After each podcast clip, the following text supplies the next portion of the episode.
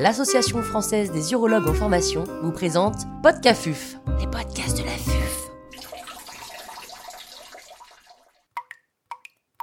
Cet épisode a été réalisé en partenariat avec le laboratoire Janssen. L'intervenant n'a pas reçu de financement.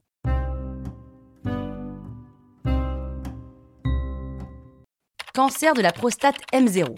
Professeur Morgane Roupré, chirurgien urologue à l'hôpital Pitié-Salpêtrière, nous fait part de son expertise. Le cancer de la prostate résistant à la castration M0 est une nouvelle sous-stratification qui est apparue récemment dans la littérature au regard de certains essais qui ont été publiés.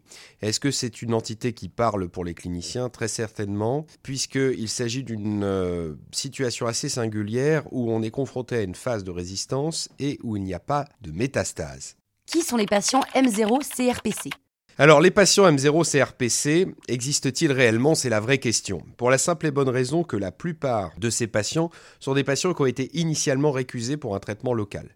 Des patients traités par hormonothérapie seuls, euh, en raison de l'âge ou de la comorbidité, pour une maladie localisée, qui deviennent progressivement résistants. Et on va les présenter en réunion de concertation pluridisciplinaire en se demandant finalement pourquoi ne pas avoir proposé un traitement local initialement.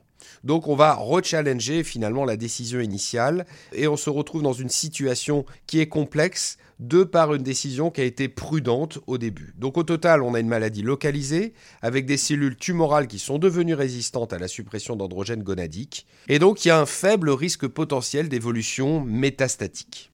Quel est le problème des essais?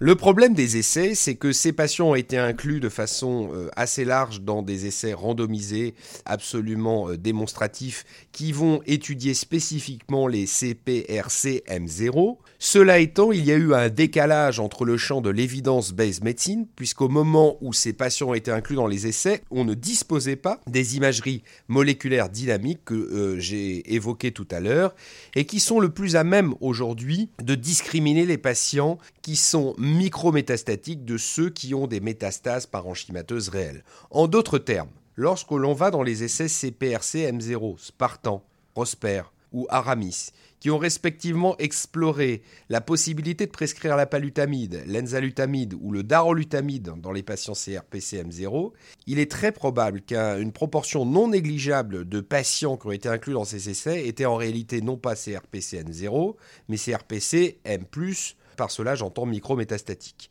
Et que donc, à la lumière de l'utilisation dans la pratique quotidienne de l'imagerie moléculaire dynamique qu'on voit poindre dans les recommandations et qui est de plus en plus utilisée par les praticiens qui prennent en charge ces cancers, eh bien, l'entité CRPC M0 risque entre guillemets de disparaître car euh, ces examens sont de plus en plus précis, ils nous permettent de, davantage de stratifier les maladies, même quand elles sont micrométastatiques. Donc je prendrai les résultats de ces études avec des pincettes. C'est une entité qui existe certes, qui à mon avis a été surestimée par la littérature au regard de ce décalage entre pratique quotidienne et réalité de l'évidence base médecine.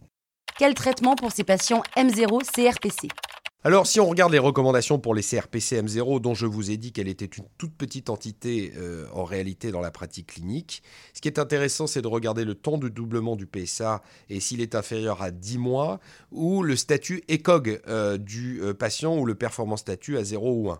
En général, ce sont des patients qui vont plutôt bien et qui ont un potentiel métastatique limité si tant est que les examens de moléculaire dynamique soient négatifs. En d'autres termes, il suffit de se fier aux recommandations chez un patient en récidive biologique après traitement local et sans métastase apparente, traité déjà par suppression androgénique, chez qui survient une résistance à la castration.